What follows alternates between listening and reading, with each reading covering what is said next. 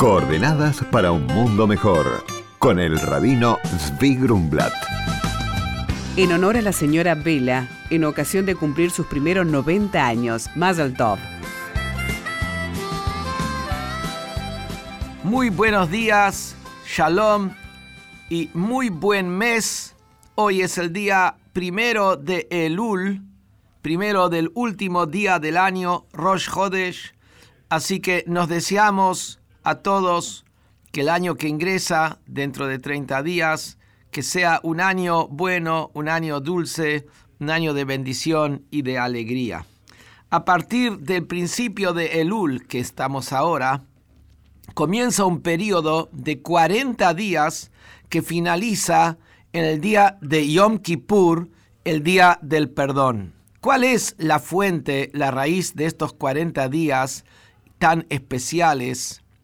Y esto se remonta al año de la salida de Egipto, que luego de que los judíos habían recibido la ley en el monte Sinaí directamente de Dios, que se reveló en el monte y escucharon todos la palabra de Dios, 40 días después, cuando Moisés no baja del monte, se asustan, hacen un becerro de oro, Moisés baja de la montaña, rompe el becerro de oro, sube de vuelta a la montaña al día siguiente y durante 40 días pide e implora a Dios para que no destruya al pueblo judío por haber hecho el becerro de oro.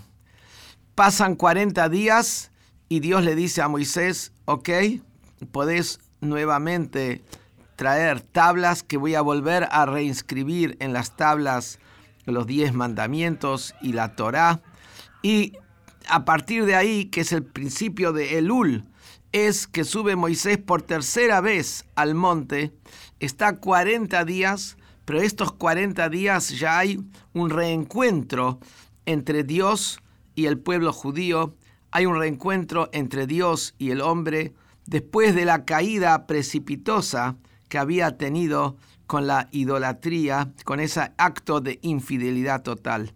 Y el día 40, donde terminan estos 40 días donde Dios vuelve a entregar la ley, donde Dios se reencuentra con el hombre, se reencuentra con el pueblo judío en ese momento, son estos 40 días que iniciamos a partir de ayer y de hoy y que finalizan con el día 40 cuando bajó Moisés del monte por tercera vez con las segundas tablas de la ley y ahí recibió el perdón total y un perdón con alegría.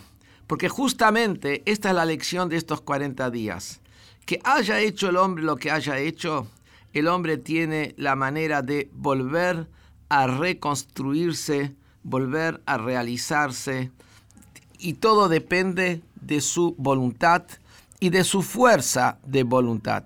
Esos son estos 40 días de reencuentro que se inician y se iniciaron hoy a través de que ya se toca el shofar, el cuerno de carnero, todos los días hasta llegar al día de Rosh Hashanah del año nuevo y también a través de agregar un salmo, el Salmo 27, todos los días, días entonces de balance, de introspección, de superación y días para prepararse para recibir la bendición para el nuevo año para traer una ofrenda al gran templo de Jerusalén.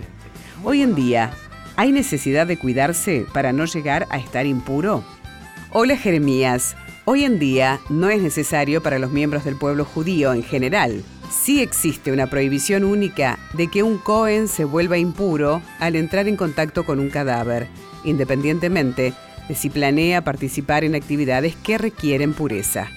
Hay tres formas en que uno podría volverse impuro a través de los restos humanos.